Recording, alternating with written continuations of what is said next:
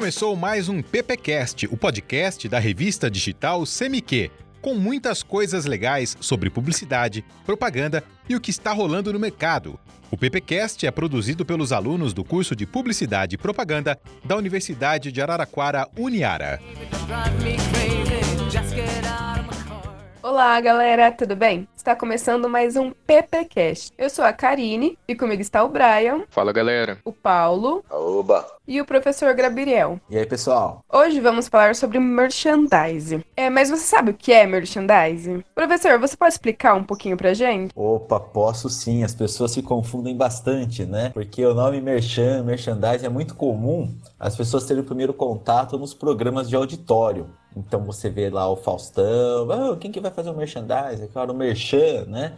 Mas é basicamente é o seguinte, né? Hoje nós vamos fazer ele aplicado em filmes e séries e vocês vão entender bastante em forma de exemplo. Mas se nós formos categorizar aqui o merchandising, ele pode ter o nome também de merchandising editorial, né? publicidade indireta ou marketing indireto. A ideia por trás do merchandising, no caso do indireto, é que os personagens usem as marcas né, de forma natural durante o evento, né? É, e que os telespectadores, de alguma forma, acabam se identificando com aquele consumo. Ou seja, ele vai consumir aquele produto, aquela marca vai ser mostrada, mas o personagem em si, ele não vai falar bebam essa marca, né? Ou consumam essa marca. Ele vai utilizar naturalmente, e é óbvio por isso que chama indireto, né? Indiretamente as pessoas vão associando aquilo. Né?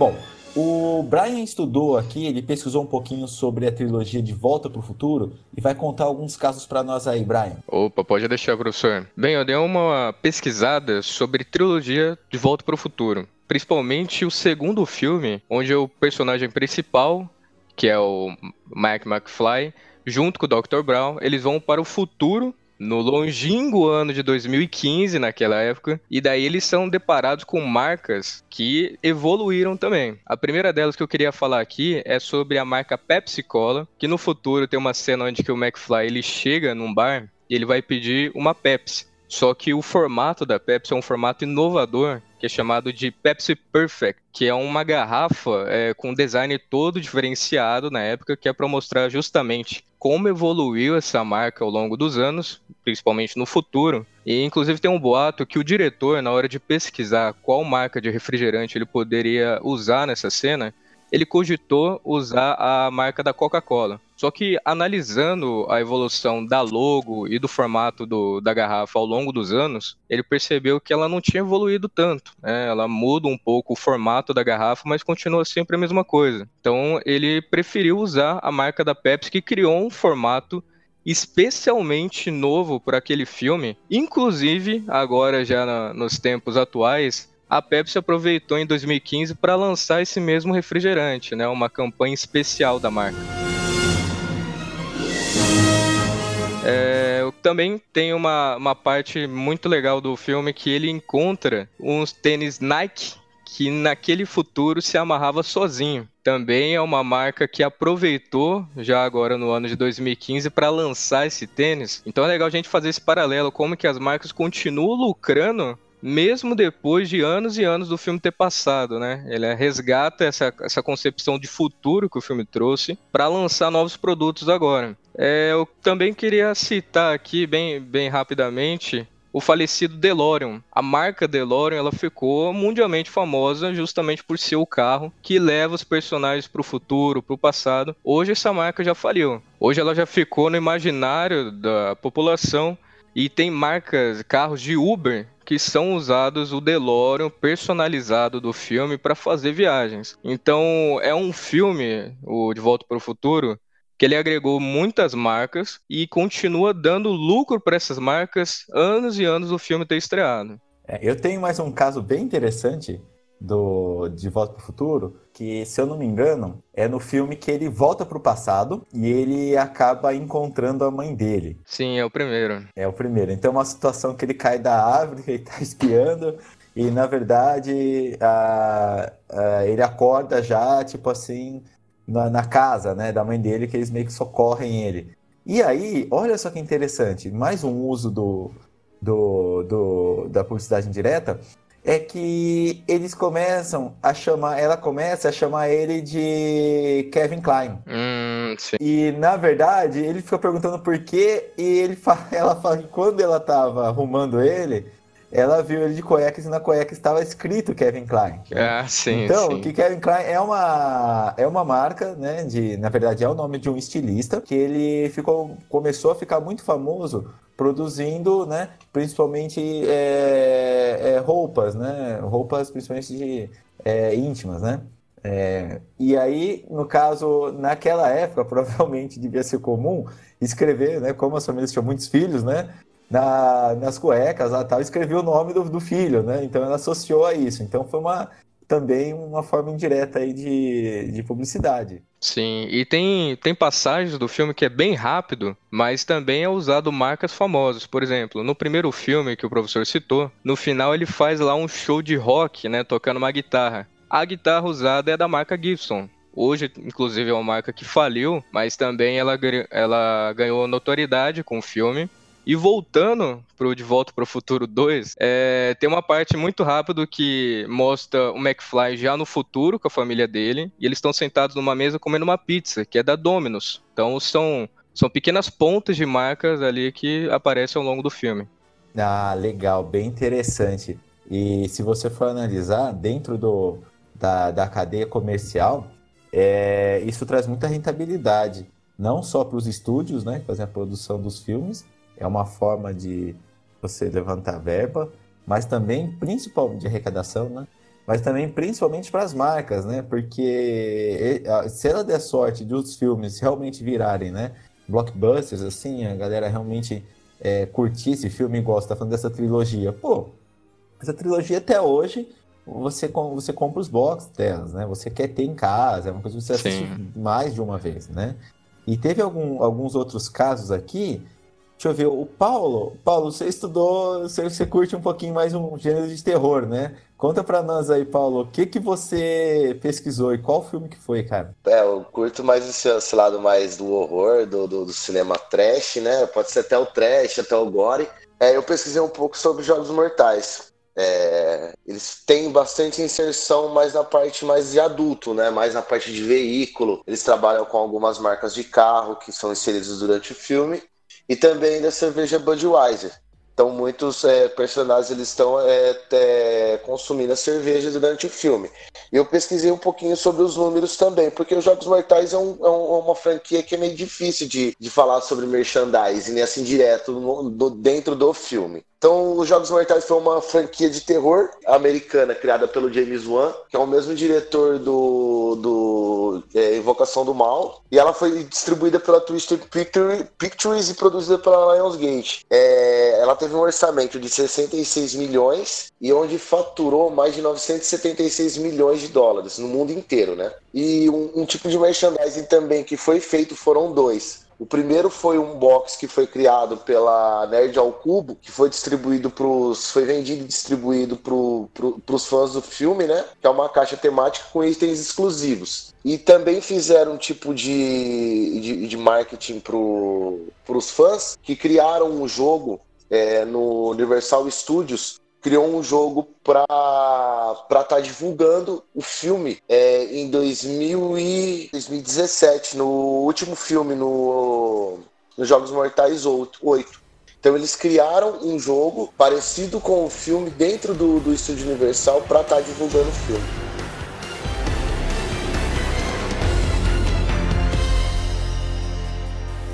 A Disney faz bastante isso, né? De pegar filmes do, do, da sua sua alça de filmes e ele lança no parque temático. Então você tem lá o Star Wars, é, Jurassic Park na Universal, por exemplo. É bem interessante, é uma forma de divulgar o filme também, né? É, esse caso aí, o que acontece? quando você diz em filme comercial, o termo filme comercial, né? É, o filme comercial, geralmente, são filmes que são produzidos para você ter uma grande arrecadação, é, uma arrecadação, um, um, retorno aí financeiro, né? retorno dos investimentos. Geralmente, os filmes comerciais, eles abrangem temáticas que são mais populares.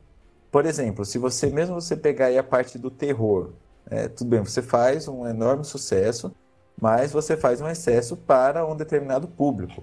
Então, quando é muito segmentado, filmes assim, as séries, ela é mais difícil dela trabalhar essa parte do, da propaganda indireta, né? Porque ela é muito específica e pode correr o risco, poxa, tudo bem, a cerveja, então são alguns produtos que ainda dá, né? Igual Budweiser e tal. Agora, tem alguns produtos que você não consegue associar que pode trazer uma imagem negativa, né? Até porque o personagem, ele é meio nervoso do filme, né, Paulo? É.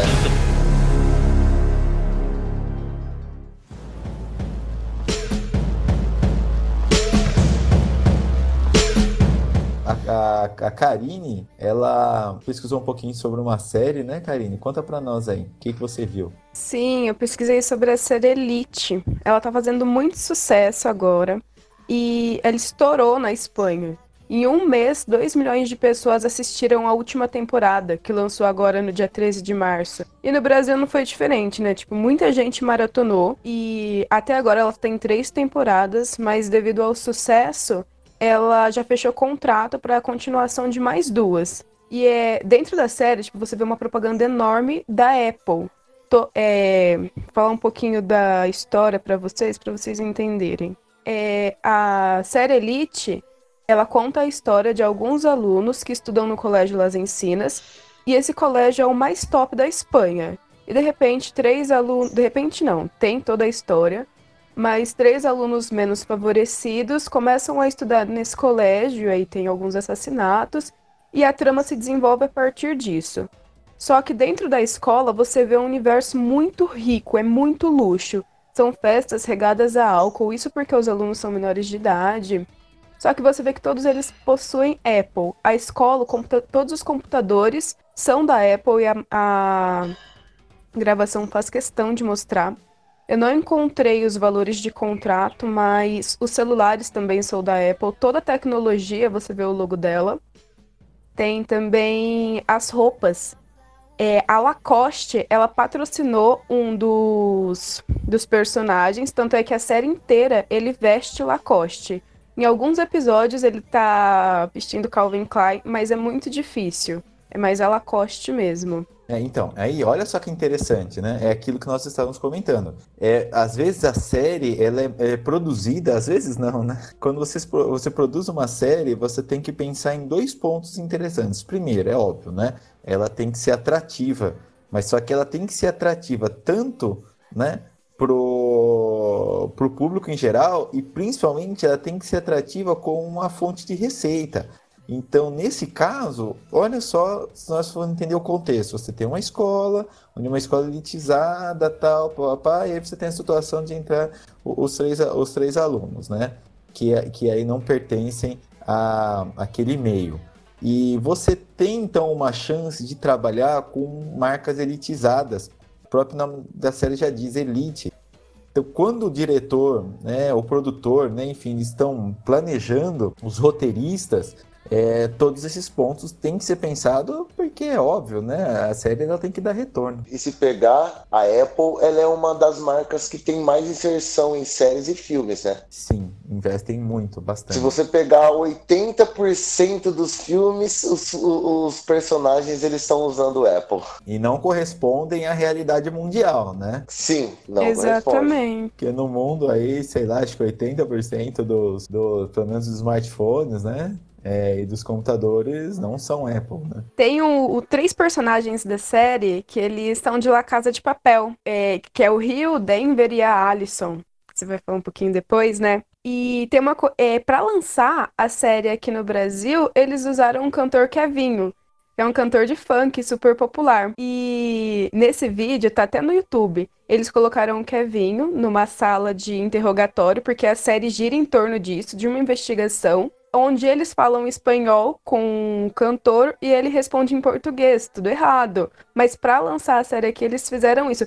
Tanto é que a própria cantora Marília Mendonça assistiu a série e ficou chocada. E fez muito sucesso com a galera jovem. É, essa, essa estratégia da Netflix, principalmente da, das suas séries originais, né? Na verdade, ela cria. Esses lançamentos costumam ser bem, bem polêmicos e eles trabalham bastante com as pessoas, é, é, com pessoas conhecidas do próprio país. Eu lembro, nós já fizemos inclusive até um programa sobre isso, um episódio, que foi sobre uh, Stranger Things, né? É, que aqui fizeram um lançamento utilizando a Xuxa. Foi bem legal pra caramba no México fizeram utilizando a Chiquinha, né? Então eles vão fazendo isso ao redor do mundo, justamente para causar uma empatia maior, né? Para as pessoas se sentirem é, bem mais próximas utilizando artistas locais mesmo, né? Do, dos países. Quando a pólvora se junta com o fogo, só pode passar uma coisa. Explosão, é assim que fala, né?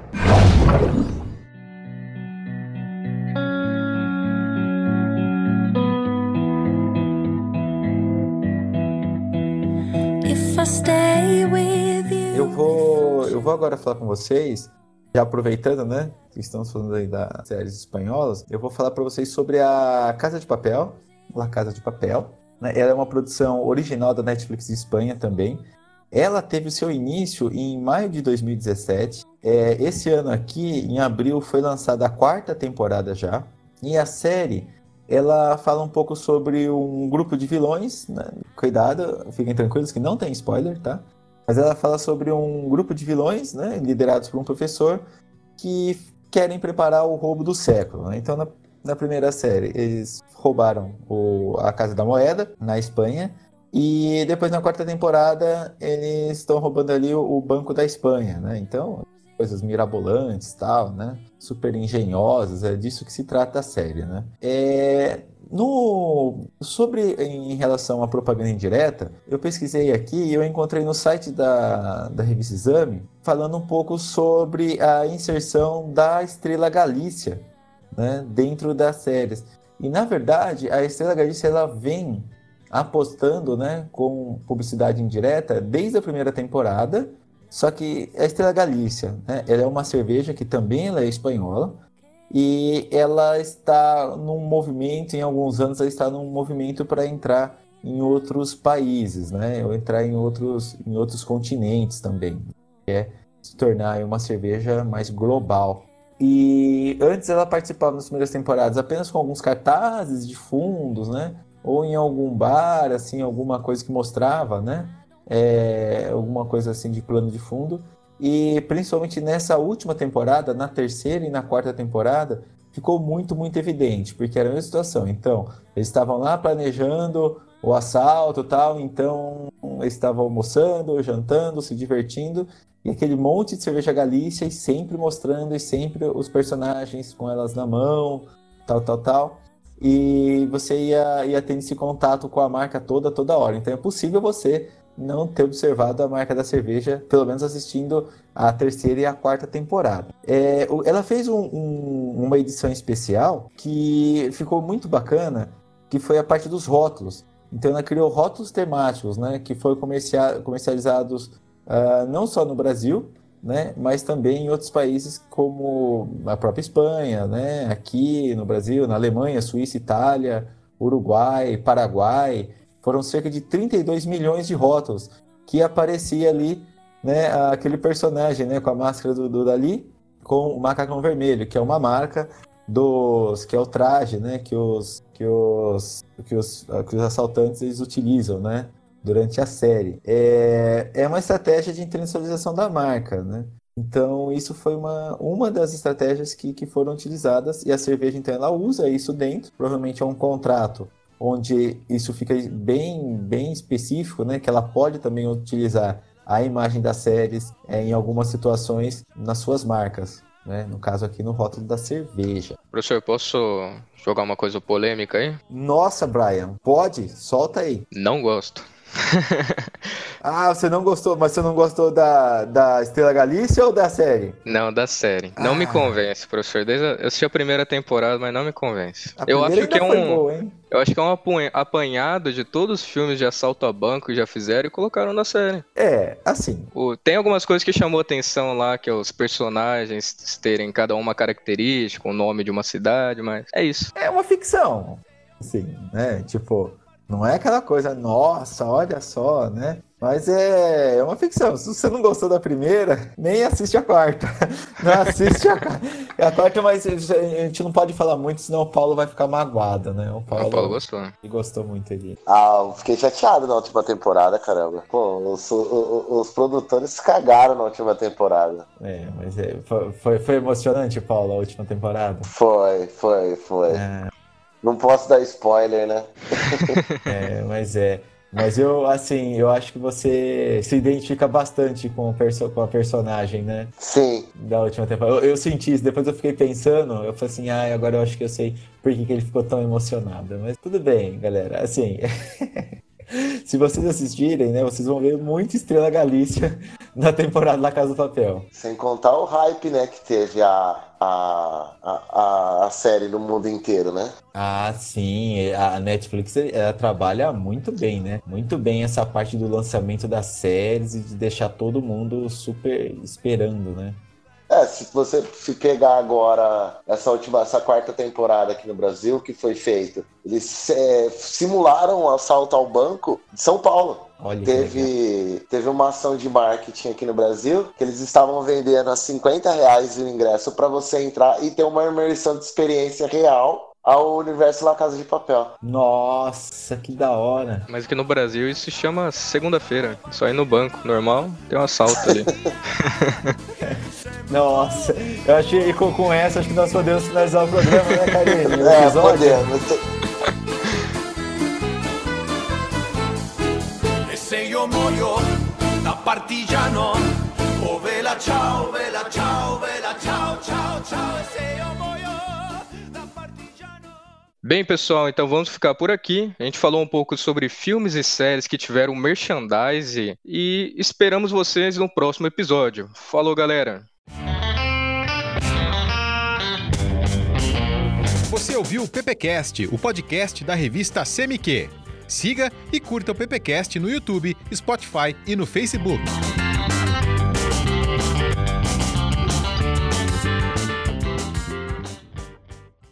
Esse episódio foi editado por Karine e Brian.